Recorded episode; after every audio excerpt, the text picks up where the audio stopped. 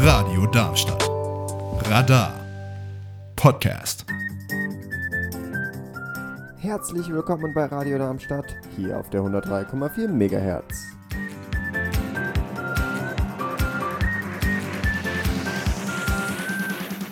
Ihr hört Liliths Leselounge mit eurer Gastgeberin Lilith. Viel Spaß!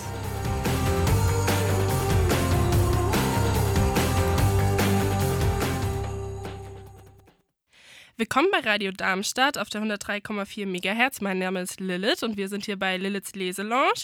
Wie der Name schon verrät, ähm, beschäftigen wir uns hier mit dem Lesen. Bedeutet, jeden zweiten Dienstag im Monat von 17 bis 18 Uhr bespreche ich hier mit einem Gast ein Buch oder eine Buchreihe oder ein Autor. Und heute habe ich das Glück, einen sehr spannenden Mittelalterroman Infamium mit dem Autor Marc Weißenberger zu besprechen. Hallo Marc. Hallo Lilith, freut mich hier sein zu dürfen. Ich freue mich sehr, dass du hier bist. Ich habe äh, ja schon erwähnt, du bist der Autor. Dementsprechend kannst du da wahrscheinlich nochmal äh, mehr Input geben als ich als Leser des Buchs. Ich habe das Buch gelesen, ich fand es sehr interessant. Zum Buch würde ich sagen, kommen wir aber erst später und wir besprechen erstmal, wer du bist. Du warst ja früher auch hier bei Radio Darmstadt und hast die Sendung Local Heroes gemacht, richtig? Genau, Local Heroes Radio. Das war eine Newcomer-Sendung. Habe ich fast für zehn Jahre hier gemacht äh, bei Radio Darmstadt. Und äh, ja, schön wieder in den alten Hallen hier zu sein. das glaube ich dir. Ja, und ähm, da ich eigentlich gelernter Historiker bin, mhm. habe ich dann äh, neben meinem normalen Beruf äh, durch eine Wanderung eine Silbermine entdeckt. Die ist ah. äh, bei Weinheim.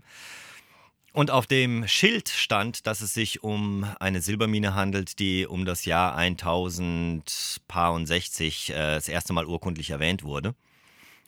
Und da habe ich dann gleich ein Foto von gemacht und bin dann abends gleich mal reingegangen und habe die mal ein bisschen recherchiert. Und daraus entstand dann äh, sehr schnell äh, die Verbindung zum Kloster Lorsch mh, mm, und äh, den jeweiligen Herzogtümern. Und dann kam bei mir der Gedanke, das könnte ja äh, Stoff für einen Roman sein.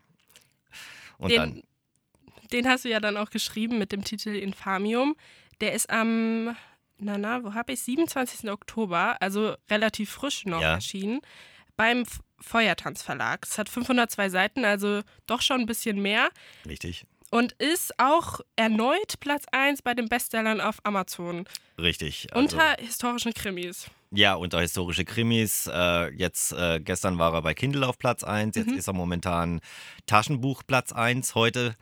Ähm, ja, ja, auch unter schön. historische Krimis. Ähm, seit der Veröffentlichung, ich glaube nach zwölf Tagen, sind wir da tatsächlich auf äh, Bestsellerränge gekommen. Und das wiederholt sich immer wieder. Man kann jetzt natürlich sagen, das hast du ja ganz toll gemacht, aber das ist nicht äh, alleine auf meinem Mist gewachsen, dieser, äh, dieser Erfolg für, für einen Debütroman. Mhm. Das liegt auch wirklich an der hervorragenden Arbeit von Veronika Aretz, die die Chefin des Feuertanzverlags ist die sehr innovativ auch an solche Sachen rangeht und mit, mit sehr viel Engagement und Kreativität dort arbeitet. Wir haben zum Beispiel einen Kinotrailer gedreht dafür. Habe ich gesehen. Genau, und der ist dann jetzt auch auf, der läuft auch auf Amazon, mhm. hat da sehr gute Resonanzen bekommen, läuft momentan auch in Darmstädter Kinos und auch anderen ausgewählten Kinos, ähm, um das Buch zu bewerben. Und ähm, ja, und die Veronika hat, das hast du, glaube ich, auch bekommen, so eine extra Box mhm, gemacht. Mhm, das ist ja. eine Holzbox äh, für die Premium Edition. Und das hat bei den Lesern ziemlich gut eingeschlagen. Das glaube ich dir. Also es ist ja auch eher ungewöhnlich, dass man dann so einen Trailer für ein Buch hat, obwohl mhm. es gar keinen Film dazu gibt, sondern halt wirklich das Buch nochmal anders dargestellt wird, um für das Buch zu werben, was ich super cool fand. Du bist ja auch Filmproduzent, richtig? Ja, ich mache Videoproduktion, richtig. Ja, okay. Ja. Also hat das mit Sicherheit was damit zu tun, dass du dann dazu gekommen bist, diesen Trailer zu drehen? Ja, also die ähm, Veronika hat gemeint, boah, das wäre vielleicht eine geile Idee. Und habe ich gesagt, du, das ist mein Job. Also und dann hat sie gemeint, hey, dann nehmen wir Geld in die Hand, dann äh, deine Arbeitsleistung, meine Arbeitsleistung und das, was wir an die Schauspieler und an die Requisiten investieren müssen, ähm, das zahle ich als Verlag, was man als kleiner Verlag wirklich, äh, das ist, kann man nicht erwarten. Ja, nicht schlecht. Aber die Veronika hat da sehr dran geglaubt. Und dann haben wir das gemacht. Und das Glück, was wir dazu hatten, ist, dass es in Lorsch und Umgebung eine, eine sagen wir mal, Laiendarstellergruppe gibt, mhm. die ähm, historische ähm, äh, Kostüme aus dem Mittelalter haben und aus der Karolinger Zeit eben auch sind. Und die Jungs konnte ich über Kontakte äh, gewinnen und die waren ganz begeistert und natürlich haben die auch was dafür gekriegt. Die haben auch für Arte und so weiter schon ähm, Darstellungen gemacht. Und mit den Jungs konnten wir dann tatsächlich äh, im Wald die Schlachtszene drehen. Wir konnten in den Katakomben von Oppenheim ähm, die, die Szenen drehen für ähm, Ignatius äh, und äh, Bodowin und so weiter. Das haben wir dann mit den Leuten der Komturei, Ordenskomturei Heppenheim gemacht. Das ist auch eine, eine Mittelaltergruppe, die sich hauptsächlich so um das Jahr 1200 rum kristallisiert. Und diese Leute haben den Trailer dann natürlich auch gepusht. Das kommt natürlich dazu. Also wir haben, das hat da sehr viel Gutes zusammengekommen. Ja, wie cool. Also hat quasi einfach wie die Faust aufs Auge gepasst. Absolut. Wir haben gerade schon mal ein bisschen über dich geredet und du hast auch schon angerissen, also beziehungsweise ein paar Namen gesagt, die im Buch vorhanden sind. Magst du noch mal erzählen, worum es in dem Buch geht? Vorab, das Ganze hier wird spoilerfrei sein. Das heißt, jeder kann nach der Folge immer noch beruhigt das Buch lesen und ihm wird nicht so viel vorweggenommen. Ja, also es geht eigentlich darum, dass in Westfrankreich in einer Abtei ein junger Novize, der heißt Ignatius, wird an das Sterbebett seines Ziehvaters äh, gerufen. Das ist ein, ein Mönch, ein alter Mönch, der heißt äh, Rembold. Und der hat ein Augenleiden und ähm, der bittet ihn, noch ein paar Zeilen für seine Biografie niederzuschreiben. Und äh, dann überschlagen sich aber die Ereignisse etwas und äh, Ignatius ähm, äh, muss dieses Buch, das er ihm übergibt, das Bodowin ihm übergibt, soll er nach Lorsch bringen. Denn dort ist jemand, der unbedingt wissen muss, wie Bodowins Leben verlaufen ist. Und ähm, Ignatius muss dann übereilt los und begibt seine Reise, begibt sich auf seine Reise nach Westen. Und auf dieser Reise jeden Abend, nach jeder Station, liest er ein Stückchen in der Biografie seines Ziehvaters. Und da erfährt er, dass es eben kein normaler Mönch war, sondern dass äh, Bodowin tatsächlich für Erzbischof Heribert von Köln mehr oder minder als ähm, Spion tätig war gegen Kaiser Heinrich II. Und ähm, das ist auch historisch belegt, dass diese beiden ähm, Leute in einer äh, Fehde miteinander lagen. Und ähm, das ist das Problem dabei ist, dass äh, mittlerweile aber die Leute von ähm, Kaiser Heinrich II. hinter Ignatius her sind, weil sie wollen dieses Buch auf jeden Fall in ihren Fingern haben. Und deshalb gerät dann dieser junge Novize halt in ziemliche Schwierigkeiten auf seiner Reise. Und das ist ein ganz anderes Leben, als er hinter den Klostermauern äh, erlebt, sondern dann auf einmal ist Gewalt, Verrat und so weiter, mit dem muss er sich auseinandersetzen und er bekommt auch äh, einen Begleiter dann im Laufe der Zeit an die Seite gestellt, der ihm da auch hilft. Aber ähm, das ist ein ziemlicher, heute würde man sagen, Reality-Check für den jungen Mann. Das stimmt. Ja, also du hast es super zusammengefasst, wie auch sonst was mir so gut an dem Buch gefallen hat, ist tatsächlich, dass es so vielschichtig ist. Das heißt, man hat den Glauben, man hat Moral, aber auch intensive Freundschaften, aber auch Feindschaften, die sich alle irgendwie an einem Ort zusammentreffen und dann durch die Geschichte irgendwie mitgehen, aber auch sich dann irgendwann trennen. Und das fand ich einfach super schön. Ich muss auch sagen, am Anfang bin ich ja so ein bisschen skeptisch reingegangen. Also ich studiere mittlerweile Kunstgeschichte in Mainz. Ach, schön. Ähm, aber erst im ersten Semester. Dementsprechend hatte ich da so ein bisschen Respekt vor, ob ich da mitkomme mit dem Mittelalterlichen. Ähm, weil es spielt ja im frühen Mittelalter, also mit den Namen, mit den Zeiten und mhm. vor allem mit den Orten, weil das sind ja ganz andere Namen die die Orte damals hatten als heute. Mhm. Ich muss sagen, das war aber super gemacht. Auch durch die Karte, die im Buch ist, habe ich hin und wieder einfach mal reingeguckt. Ähm, das hat mir super geholfen. Und ich fand, die Geschichte allein hätte auch schon so gereicht. Aber mit diesen recherchierten Fakten im Hintergrund war das einfach eine super abgerundete Geschichte, die mich komplett abgeholt hat am Ende. Oh, Dankeschön. Also war mir auch persönlich sehr wichtig, wie gesagt, als Historiker, das wirklich exakt zu recherchieren. Also die Orte, die Äbte, die Herzöge, die Straßen, die Abteien, ähm, sind alle recherchiert. Die gab es damals zu diesem Zeitpunkt. Auch die Burgen oder Motten, je nachdem, welchen Zustand sie schon hatten. Also die sind alle historisch korrekt recherchiert. Ähm, natürlich habe ich mir eine gewisse Freiheit gelassen, was mhm. die Aktion von Ignatius und Bodowin betrifft. Aber ähm, diese beiden Reisen, die auch auf den Karten abgebildet sind, sind tatsächlich so äh, nachgemessen. Also diese Tagesreisen äh, habe ich auf Google Maps nachgemessen, dass man das in dieser Zeit auch schaffen kann. Ja, wie cool. Ähm, ich würde sagen, zu der Recherche an sich kommen wir später nochmal. Mhm. Was ja super spannend an dem Buch außerdem ist, ist, dass es nicht um Ignatius an sich geht, sondern halt eben dadurch, dass Ignatius jeden Abend oder fast jeden Abend in diesem Buch liest, was er bekommen hat, entsteht so eine zwei Geschichten in einem Buch ja. Wie bist du darauf gekommen und wie hat sich das in deiner Arbeit, also hast du zuerst den einen Teil geschrieben, dann den anderen und es reingesetzt oder hast du das gleichzeitig geschrieben und dann ich stelle mir das so vor, dass du so einen Schreibtisch hattest und überall liegen so Unterlagen zur Recherche und du guckst, ah, also so würde ich das bei mir jetzt mhm. zumindest, kann ich mir vorstellen, dass es ziemlich chaotisch geworden ist. So kam es jetzt aber im Buch gar nicht rüber. Deswegen interessiert mich da auf jeden Fall, wie du das gemacht hast. Ja, da ist eine Menge Recherche reingegangen. Also das Buch hat mich anderthalb Jahre äh, gekostet okay. an Arbeit. Ähm, und dieses äh, Bild eines äh, Historikers, der da wirr mit ganz vielen äh, Dokumenten auf dem Tisch arbeitet. Nee, ich habe natürlich schon Mindmaps genutzt. Ich habe okay. Äh, äh, mir beide Geschichten ähm, in Verbindung zueinander auf Mindmaps aufgezeichnet. Ähm, alle Personen, zu jeder Person, welche Position sie hat, welche politische Verbindung sie hat und so weiter. Und ähm, für mich war es so, dass ich eigentlich im Hinterkopf hatte ich erst die Geschichte von Bodowin und Lorsch. Mhm. Ja, also wie er nach Lorsch kam. Haben mir aber dann, während, während diese Geschichte so in mir gereift ist, also dass es quasi einen Mönch gibt, der dieses Geheimnis um Lorsch dann lüftet, habe ich mir gedacht, naja, ähm, das könnte unter Umständen ein kürzeres Buch werden, wenn ich nur diese Biografie nehme. Und dann ist mir der Gedanke tatsächlich gekommen, dass ähm, dieses Buch von jemandem gelesen wird, der dieses, ähm, diese Biografie dahin bringen muss. Und dann war es mit der ersten Szene klar, als Ignatius sich durch den Schnee da kämpft und ähm, äh, zu Bodowin in die, äh, in die Kammer kommt, dass das zwei Geschichten werden, die miteinander verknüpft sind. Und das Schöne daran ist, dass ich das ähm, dass man da sehen konnte, wie sehr das den beeinflusst hat, den Ignatius, was, mhm. was 40, 50 Jahre vor seiner Geburt dann schon alles passiert ist. Und ähm, ja, das ähm, hat sich dann wirklich so angeboten. Ja, perfekt dann. Aber also das ist auf jeden Fall super interessant. Das hat mich auch während des Lesens beschäftigt. Also ich beschäftige mich ja sonst auch mit Büchern, aber so zwei in eins Buch hatte ich jetzt so in dieser Art und Weise noch nicht. Also da auf jeden Fall Respekt an die Recherche. Wir haben gerade schon kurz angerissen, worum es in dem Buch geht.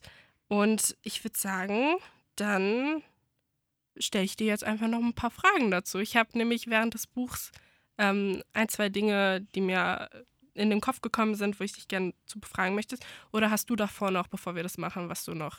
Ähm, ja, äh, zu der, zu der Schreibgeschichte. Das mhm. war ein, ein, ein ziemliches Wagnis, was ich da gemacht habe, denn ähm, der Teil von Ignatius ist im Präsens geschrieben Stimmt. und ähm, äh, kursiv und der Teil von, Ignaz, äh, von Bodowin ist im Präteritum geschrieben. Mhm. Und ähm, da hat meine Lektorin, die ähm, hervorragende Ina Glahe, ähm, die hat gemeint, oh, da, da machst du eigentlich etwas, was fast schon als No-Go bezeichnet wird, dass du zwei verschiedene Schreibzeiten und zwei verschiedene Schriftarten in diesem Buch verwendest, äh, das ist riskant. Und ähm, ich habe aber darauf bestanden, weil ich denke, dass es für den Leser eben doch wichtig ist, schon mal optisch mhm. zu sehen, dass ich jetzt wieder in der anderen Geschichte bin. Und ich wollte es nicht so machen wie Michael Ende mit Der unendliche Geschichte, der mhm. rot und grüne Schrift verwendet hat. Einfach aufgrund der Tatsache, dass ich zum Beispiel eine Rot-Grün-Schwäche habe. Ah ja, okay. Okay, also da voll interessant, dass du da auch deine persönlichen Bezüge mit reinbringst, natürlich. Ähm, mit dem äh, Rot-Grün meintest du gerade mit der Schriftfarbe.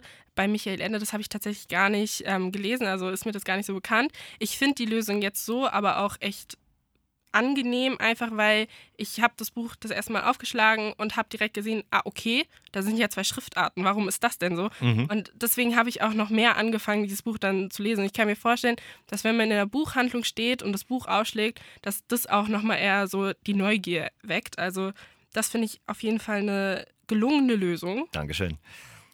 Ähm, wir haben ja gerade, du hast ja am Anfang schon ein bisschen erklärt, dass du diese Mine gefunden hast und dann darauf recherchiert hast. War das dann auch der endgültige Grund, diesen Roman zu schreiben? Weil ich habe mich gefragt, ähm, du bist ja Historiker und Filmproduzent. Mhm. Warum ist es ein Buch geworden und kein Film? Du hast diesen Trailer dazu, mhm. ähm, aber könnte es dann vielleicht in Zukunft auch noch zu irgendwas in der Filmrichtung kommen? Oder ist das eher ausgeschlossen von dir? Also ähm, ein Buch zu schreiben ist äh, in erster Linie nicht so kostenintensiv wie einen Film zu drehen. Okay, ja. Aber wir haben tatsächlich mit dem Trailer auch noch weiteres im Sinn. Wir werden uns im Februar in München äh, bei einer Stiftung bewerben, die äh, Book to Film macht. Mhm. Und ähm, da hat man zwei Minuten für einen Pitch. Und äh, da haben wir halt schon mal einen einminütigen Trailer, den man den ja, direkt klar. hinlegen kann, dass man sagt, so könnte das aussehen. Natürlich ist es so, dass ich als Videoproduzent ähm, in Bildern denke. Mhm. Und ähm, für mich äh, dass das Ausformulieren eines Skriptes quasi dann in einem Buch geendet ist. Ah, okay. Und ähm, ja, das ist auch das, was teilweise in den Rezensionen da auch äh, ähm, zum Vorschein kam, dass die Leute gemeint haben, vor mir ist ein Film abgelaufen. Voll. Ja, und, und das ist halt mein, mein Beruf, also in Bildern zu denken und diese auch äh, zu beschreiben. Und wenn ich das mit einer Kamera mache, dann muss ich mir auch sehr genau darüber Gedanken machen, wie sieht das jetzt aus? Wo kommt das Licht her? Mhm. Sieht man den den glitzernden Frost auf der Klinke zum Beispiel. Und ähm, das war so mein, äh, ja, ich habe eigentlich das, was ich normalerweise filmen würde, beschrieben. Auch da muss ich wiederum sagen, da hat mir meine Lektorin sehr geholfen, das noch etwas auszuformulieren, weil im Film, da zeigt man es und mhm. im Buch muss man es erzählen. Das ist das berühmte Show, Don't Tell. Also mhm. ein bestes Beispiel ist, ähm, wenn, er, wenn ich jetzt schreiben würde, blickte er ihn ärgerlich an. Hat meine Lektorin gesagt, das ist schon richtig, aber was ist, wenn du zum Beispiel schreibst, blickte er mich mit zusammengekniffenen Augen und dünnen Lippen an? Und damit habe ich dann genau das Bild kreiert. Mhm. Und das äh, war durch das Lektorat dann wirklich schon mal eine, eine Erhöhung des, des, des Wertes. Und ja, deshalb ähm, der Gedanke, daraus vielleicht eine Serie zu machen über Netflix oder ein, einen Film zu machen, der ist im Hintergrund natürlich da. Und da wir ja, wie gesagt, jetzt schon mehrere Bestseller haben, also Bestsellerpositionen haben, vielleicht ergibt sich was, dass irgendeine Filmproduktion oder Serienproduktion da draufspringt. Und ähm, aber das ist natürlich dann ganz farfetched. ja, klar. Dann da auf jeden Fall viel Erfolg oder Glück dabei. Ich drücke die Dankeschön. Daumen, dass das vielleicht klappt, weil genau das, was du beschrieben hattest, hatte ich auch. Also ich habe das Buch gelesen und ich habe generell das Ding in meinem Kopf, wenn ich Buch lese, äh, also wenn ich ein Buch lese, dann sehe ich die Bilder vor mir. Mhm. Und bei deinem Roman fand ich das so spannend, weil ich ab der ersten Seite wirklich diese, diesen Film in meinem Kopf Ach, hatte. schön. Deswegen, also das fand ich echt cool und wollte ich auch noch äh, ansprechen, aber das haben wir ja dann so schon geklärt. Ähm, dann ist meine nächste Frage, warum das Mittelalter? Also klar, du bist Historiker, mhm. aber es gibt ja so viele geschichtliche Episoden und es ist ja auch echt schwer, diese Epochen einzugrenzen. Mhm. Warum diese Zeit? Okay, ähm, tatsächlich ist mein, ähm, mein Schwerpunkt an der Uni frühe Neuzeit gewesen, also mhm. alles ab 1515 bis 1789, also gar nicht so wirklich diese Ecke, ja. aber was man als Historiker lernt, ist wissenschaftliches Arbeiten. Ja. Und die Mine hat es einfach vorgegeben. Okay. Die wurde, wie gesagt, im frühen Mittelalter das erste Mal urkundlich erwähnt. Und als der Name urkundliche Erwähnung kam, ging es bei mir direkt in die Recherche. Und natürlich musste ich mich dann auch über das frühe Mittelalter äh, sehr informieren. Ähm, das ist auch deshalb interessant, weil das frühe Mittelalter in der Romanliteratur nicht wirklich viel bearbeitet wird. Mhm. Also im Namen der Rose spielt auch schon beispielsweise im Hochmittelalter und ähm, das sind so Dinge, die ähm, es ist tatsächlich ein Feld, was kaum bearbeitet wird und worüber es auch weniger Materialien gibt. Das muss man, muss man sagen. Und äh, auch eine sehr interessante Epoche ist. Voll. und deshalb, ähm, ja, die Mine wurde das erste Mal um dieses Jahr erwähnt, um das Jahr 1000 noch was rum und deshalb das frühe Mittelalter. Okay, ja, das erklärt sich ja dann eigentlich auch ähm, ja, durch die Mine. Ist die Mine denn heute immer noch da? Kann man da hingehen? ja, die ist da und die kann man auch begehen. Ja. Ah, okay. Ja, also, ja. Die liegt bei Weinheim ähm, im Kohlbachtal und ähm, äh, die kann sogar begangen werden mit Führung. Ach, wie cool. Das ist höchst spannend. ähm, das mit den bildlichen, also diese bildliche Welt, in der man da denkt, wenn man das Buch liest, haben wir ja jetzt schon geklärt. Ähm, mich würde trotzdem interessieren. Es ist ja ein historischer Roman. Ja. Du hast den recherchiert und diese Mine zum Beispiel gibt es reell. Richtig. Aber wie viel Fiktion ist dann in diesem Buch? Also zum Beispiel Ignatius oder Bodowin, die gäbe es jetzt zum Beispiel nicht, oder? Nein. Also Ignatius und Bodowin und ein paar Nebencharaktere wie, wie Hadrat mhm. oder ähm, äh, Gerard, ähm, das sind äh, die fiktiven Charaktere da drin. Aber, äh, wie gesagt, Erzbischof Heribert, der eine wichtige Rolle spielt, ähm, äh, die Äbte, ähm, auch Knecht Benzo mhm. der eine ganz essentielle Rolle spielt, ist, über den habe ich tatsächlich eine Schenkungsurkunde gefunden. Ah, okay. Und da, als das dann zusammenlief, ist bei mir halt im Kopf alles explodiert. Ne? Also dieser Knecht Benzo ist tatsächlich eine historisch verbriefte Person. Was ich ihn anstellen lasse, das ist natürlich dann meine, meine okay. Geschichte. Aber ähm, es sind schon sehr viele Personen da drin, die alle historisch belegt sind. Also alle Äbte, die dort auftauchen, die waren damals Äbte zu jener Zeit in jenem Kloster, welches ich beschreibe. Ja, okay, also echt spannend, dass du da dieses Historische und deine Fantasie vermischst mhm. miteinander. Mhm. Ich fand, also klar, ich so ein paar historische Namen kenne ich auch mittlerweile, ähm, aber ich fand es da auch echt schön, dass man nicht direkt wusste, ist das jetzt Fiktion, ist es real, weil es halt eben dann auch das Ende nicht direkt durch die ersten Seiten hervorgenommen hat. Mhm. Ähm, du hast gerade gesagt, es gibt reelle Personen. Würdest du dich denn mit einem deiner Charakteren irgendwie identifizieren oder gab es da so Vorbilder aus deinem Umfeld, die vielleicht in die eine oder andere Persönlichkeit mit reingespielt haben? Ja, also ähm, ich glaube, jeder Autor oder jede Autorin, die sagt, dass sie nichts Biografisches in ihre Bücher reinbringt, mhm. äh, das geht ja nicht. Man kann sich nicht selbst entkoppeln. Also immer ein bisschen was vom Autor ist drin. Und ja, ähm, für mich persönlich ist äh, Bodowin eigentlich die mhm. Person, mhm. die ähm, mit der ich mich persönlich am meisten identifizieren kann. Ähm, und auch Ignatius. Ähm, da gibt es äh, im Umfeld Leute, die in ähnlichen Situationen sind und die werden da natürlich mit reingebracht und auch deren Reaktionen beschreibe ich dann quasi über Ignatius und Bodowin zum Beispiel. Oder auch Gérard. Ähm, das sind Dinge, die ähm, natürlich, wenn ich ein Leben in eine Person reinbringen will, dann muss ich mich ja auf etwas referenzieren, das ich kenne. Ja. Ja, und äh, wenn man mit einem, mit einem Krieger spricht, also wie jetzt zum Beispiel Gerard, ja, da gibt es schon Leute im reellen Leben, die äh, äh, da Kriegsdienst hinter sich haben und die das äh, beschrieben haben. Das ist schon okay. richtig. Also ich ähm, versuche mir viele Dinge nicht einfach aus der hohlen Hand zu saugen, sondern das ähm, glaubhaft zu machen, dadurch, dass es Berichte von anderen Leuten sind, aus meinem Umfeld zum Beispiel. Okay, ja, also super spannend. Ich habe mir beim Lesen das auch irgendwie immer vorgestellt. Ist das jetzt eine Reaktion? Hätte ich die auch so gehabt? Oder kann ich, also ich habe in meinem eigenen Umfeld nach Menschen zum Beispiel gesucht, die diesen ähm, Personen entsprechen könnten. Deswegen war das auf jeden Fall, was mich interessiert hat. Du hast in deinem Buch ja auch echt viele Geschichten und Abenteuer, die aber auch oft in positiven moralischen mhm. Ergebnissen enden. Mhm. War das wichtig für dich? Weil es sind ja auch teilweise echt moralische Geschichten, die man auch auf heute echt noch beziehen kann, obwohl es ja im Mittelalter spielt.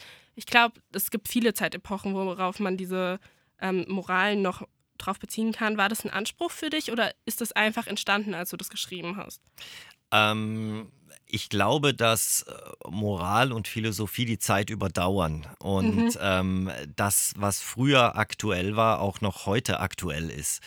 Und ähm, gerade wenn es um Glaubensdiskussionen geht oder um moralische Diskussionen, ähm, war es für mich so, dass je nachdem, wie aufgeklärt ein Mensch ist, ähm, diese Diskussionen damals genauso stattgefunden haben wie heute.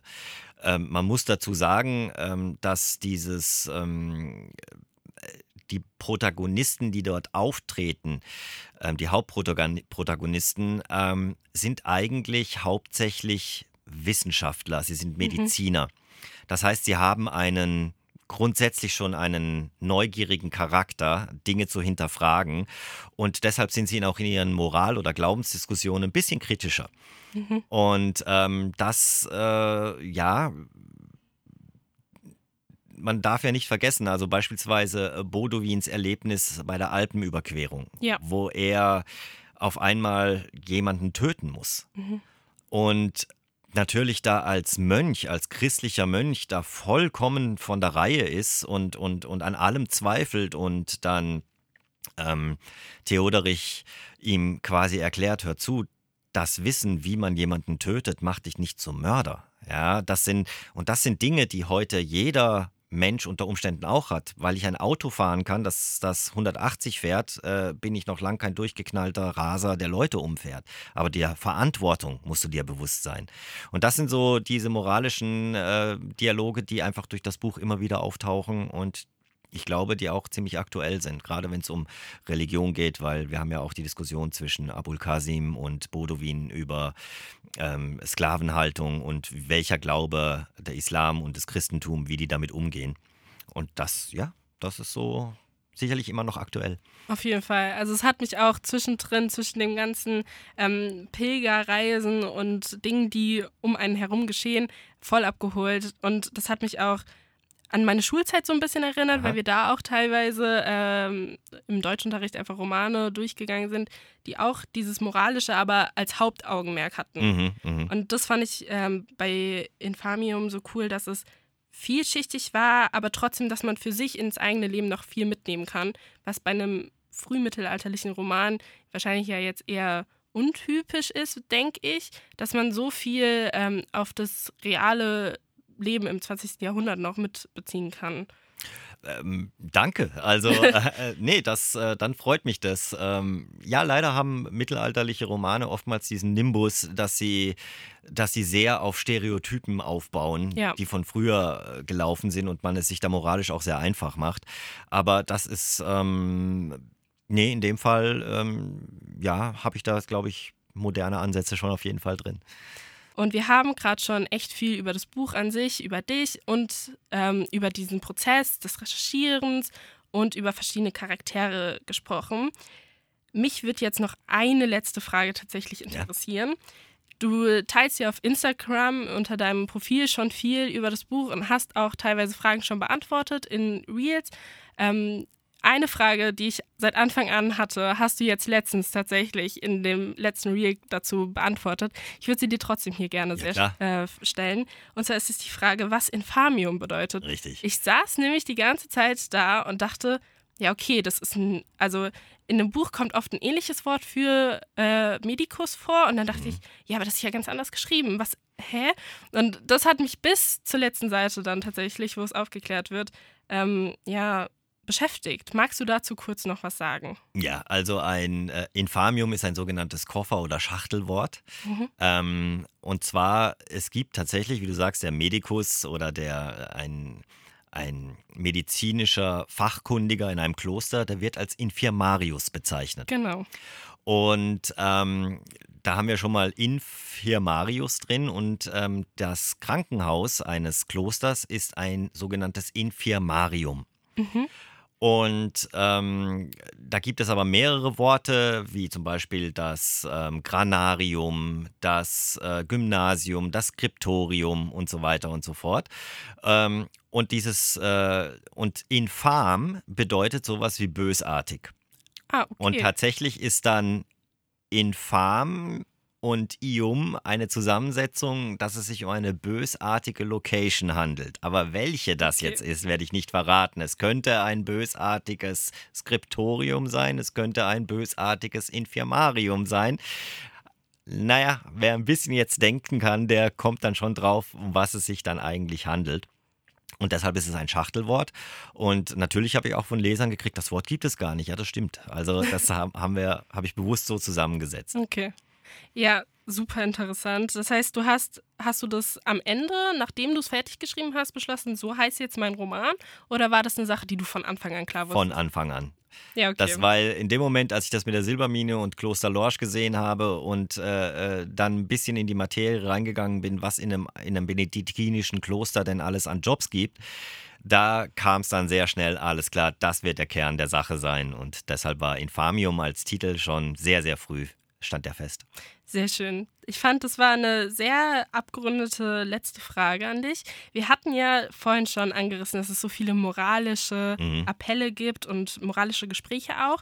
Und du hast tatsächlich noch was Kurzes vorbereitet. Mhm. Und zwar eine kleine Lesung aus deinem Buch, ähm, ja. die so etwas beinhaltet. Ja, ich habe zwei Stellen rausgesucht. Ähm, die eine Stelle dreht sich darum, dass ähm, Bodowin aufgrund gewisser Umstände nach äh, Tunesien kommt und dort ähm, mit einem hervorragenden, also damals dem besten Chirurgen der Welt, Abul Qasim, äh, zusammenkommt. Und die beiden im Laufe ihrer gemeinsamen Zeit äh, es gerade geschafft haben, Sklaven, die von Berbern ähm, eingefangen wurden, zu befreien mit einer List. Mhm. Und ähm, danach hat sich, danach sitzen sie dann zusammen und äh, reden über diese Geschichte. Ähm, und das würde sich dann, genau, und das, da steige ich dann kurz ein und danach kommen wir zu einer zweiten Geschichte, die ich auch noch kurz vorlesen möchte. Sehr gerne. Okay, also Abul Qasim und Bodowin sitzen auf der Dau in Madia und reden über die Tatsache, dass sie gerade Sklaven durch eine List befreit haben. Am späten Abend auf dem Deck der Dau ließen wir unseren Gedanken über den ereignisreichen Tag freien Lauf. Obwohl du genauso über das Halten von Sklaven denkst wie ich, möchte ich erwähnen, unser Herr Jesus Christus verbietet es und wir haben keine, erklärte ich. Ich verstehe deinen Unmut, Bodowin, versprach mein Freund. So sehr ich gegen diese Tradition bin, es ist nicht so, dass unser Glaube zu dieser Grausamkeit aufruft. Es heißt im Koran, eure Sklaven sind eure Brüder. Gott hat sie unter euren Befehl gestellt. Wer nun die Oberhand über seinen Bruder hat, der soll von dem Essen geben, was er selbst isst, und ihm Kleidung geben, die er selbst trägt. Tragt ihnen nicht auf, was ihre Kraft übersteigt, und wenn ihr es doch tut, so helft ihnen. Er rieb sich das Kinn. Doch ich gebe dir recht, kein Mensch sollte Eigentum eines anderen sein, Allerdings zeigt sich Sklaventum in verschiedenen Formen. Äh, wie meinst du das? Äh, gibt es bei euch nicht das, was ihr Lehen nennt? fragte Abul Kasim. Menschen, die nur unter dem Willen ihres Herrn ein Stück Land bestellen dürfen und dann den zehnten Teil ihres Verdienstes an ihn abzutreten haben? Äh, natürlich, aber sie sind dennoch frei und können gehen, wohin sie wollen.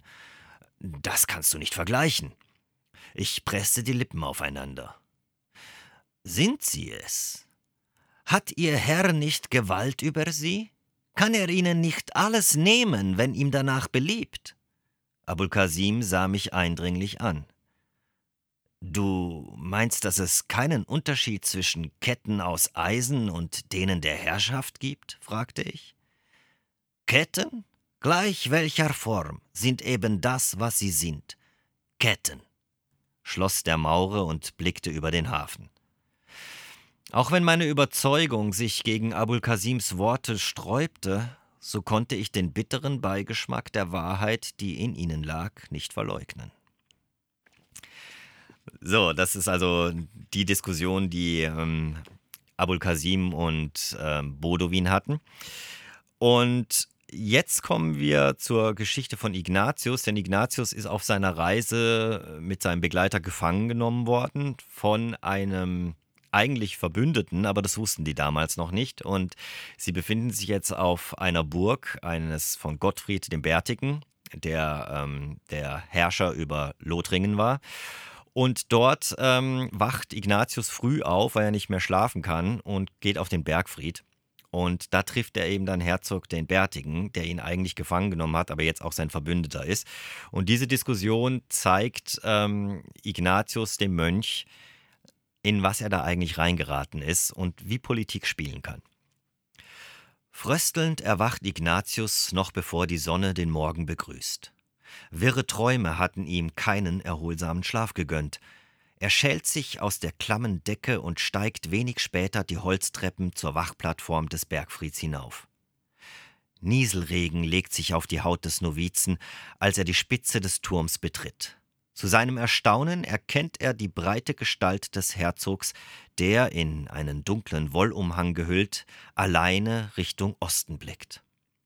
Dieser bemerkt Ignatius, dreht sich zu ihm und lächelt. Gallus, so früh schon auf den Beinen? Ja, mein Herr, ich konnte keinen Schlaf mehr finden, antwortet Ignatius, zieht seinen Mantel dichter um den Hals und tritt an die Seite Gottfrieds. Äh, was macht ihr hier oben? fragt er nach einer Weile des Schweigens. Ich habe es mir zur Gewohnheit gemacht, die Morgenwache des Bergfrieds selbst zu übernehmen. Es ist die einzige Zeit, in der ich zur Ruhe komme und es vermag meine Gedanken zu ordnen.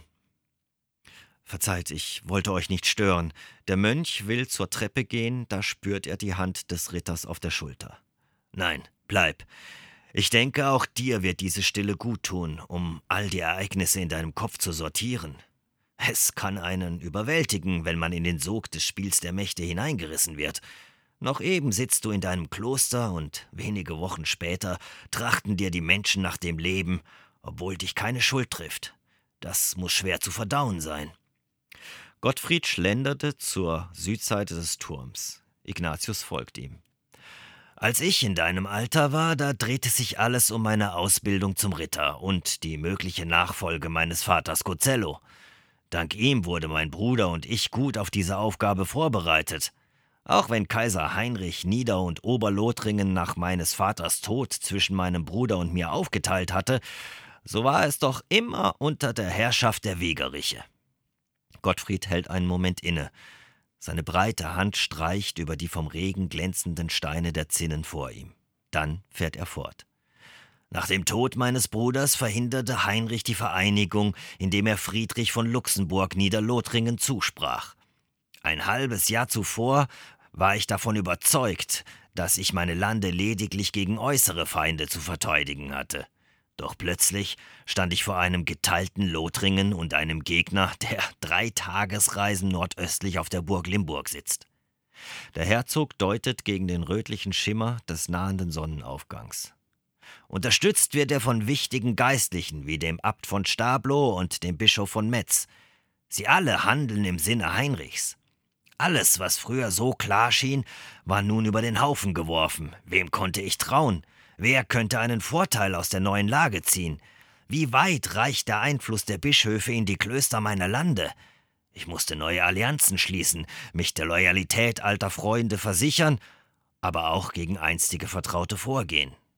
Gottfried holt tief Luft und sein entweichender Atem wölkt sich in der Kälte, während er seine mächtigen Unterarme auf eine der Zinnen stützt. Jeden Tag erhalte ich Nachrichten von Bündnissen gegen mich und von Überfällen auf Verbündete. Ich bin gezwungen zu reagieren. Glaube mir, manchmal wache ich des Nachts neben meiner Frau auf, geplagt von Ängsten, Verrat und Unruhe. Diese einsamen Morgenstunden hier oben, in denen kein Herold mich mit Kunde bedrängt und noch kein Blut geflossen ist, sind es, die meinen Geist klären. Und du? Ich kann mir vorstellen, all das Ränkespiel, die Verkleidung und das Geheimnis um Bodowins Buch wachsen dir über den Kopf und du willst am liebsten Ruhe und Frieden in einem Kloster finden, nicht wahr? Der Herzog mustert ihn. Ignatius schweigt einen Moment, dann antwortet er. Solange ich nicht alle Informationen aus Bodowins Biografie gewonnen habe, kann ich mir kein Urteil bilden, ob ich auf der richtigen, der gerechten Seite stehe. Lediglich das Vertrauen in die Rechtschaffenheit meines Ziehvaters gibt mir die Kraft, seinen Auftrag zu erfüllen. Doch wie ihr bereits sagtet, wie kann ich die Interessen derer einschätzen, die nun ein Teil davon sind? Woher soll ich wissen, dass die Herren von Joinville oder, verzeiht mir meine Offenheit, ihr Herzog, nicht ein Ziel verfolgt, welches dem meinen entgegensteht? Gottfried zieht eine Augenbraue hoch und mustert sein Gegenüber mit einem sardonischen Lächeln. Das kannst du nicht, junger Freund. Und wenn ich eines schmerzlich erfahren musste, Weggefährten von heute können alsbald Feinde von morgen sein, und du hast recht, deine Aufgabe spielt meinen Interessen in die Hände. Du bist unser Zugang zum Konklave. Im Nachhinein grenzt es fast an eine Fügung des Schicksals, wie deine Reise sich zu einem derart verwegenen Plan entwickelt hat. Ohne die Idee der Grafen von Brienne und Joinville und eurem Auftauchen im Feldlager bei Metz hätte ich dieses Konstrukt nicht im Traume ersonnen. Und glaube nicht, dass ich nicht darüber nachdachte, dir das geheimnisvolle Buch des Mönches zu entreißen, um einen Vorteil für mich daraus zu ziehen. Warum tut ihr es nicht? Es wäre euch ein leichtes. Ignatius zuckt mit den Schultern. Hier und jetzt bietet sich für ihn die Chance auf ein bisschen Klarheit. Motivation, Zeit und Verbindlichkeiten, junger Mann, entgegnet der Herzog, dreht sich zu Ignatius und blickt ihm fest in die Augen. Es galt abzuwägen, welche Konsequenzen meine Entscheidungen mit sich brächten. Das wäre zunächst einmal die Zeit, in wenigen Tagen ist das Konklave in Worms. Ich hätte dich gefangen nehmen oder gar töten können. Da kommen die Verbindlichkeiten ins Spiel. Es ginge nicht ohne den Widerstand des Waffenmeisters vonstatten.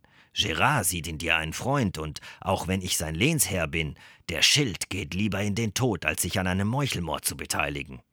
Nun, ich hätte ihn ebenfalls umbringen lassen können, doch dann wäre die Unterstützung der Grafen von Brienne und Joinville in offene Feindschaft umgeschlagen. Politisch gesehen bin ich auf sie angewiesen und somit auf dich. Nähme ich dir das Buch, so hättest du keinerlei Motivation, die Reise nach Worms zu vollenden. Eher würdest du das Weite suchen. Wie du siehst, meine Entscheidung basiert auf einem kalten Kalkül. Ignatius erschaudert und weiß nicht, ob es an der Offenheit des Herzogs oder dem Regen liegt, der an seinen Beinen herabrinnt.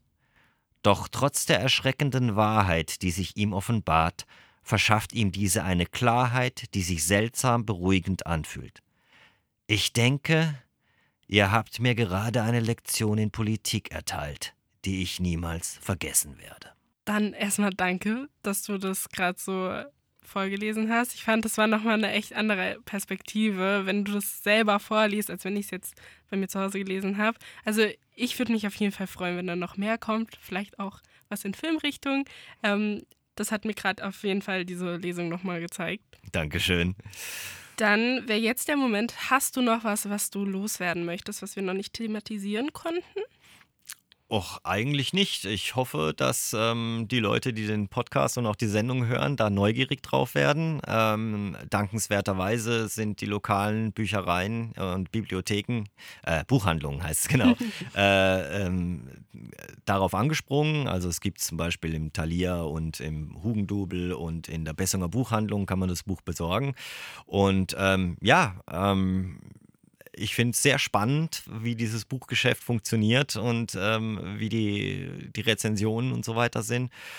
Und ähm, ja, ich glaube auch gerade für Darmstädter sicherlich interessant, weil das Kloster Lorsch ist hier gerade mal 20 Kilometer weg und äh, Weinheim ist auch nicht aus der Hand und Worms. Und ähm, ich glaube, für jeden, der ein bisschen Abenteuer, ein bisschen Geschichte und ein bisschen Verschwörung mag, könnte Infamium genau das Richtige sein. Dem stimme ich auf jeden Fall zu. Und dann bedanke ich mich bei dir, dass du heute mein Gast warst. Ich danke hier gewesen zu sein und äh, danke für dieses tolle Interview. Sehr gerne.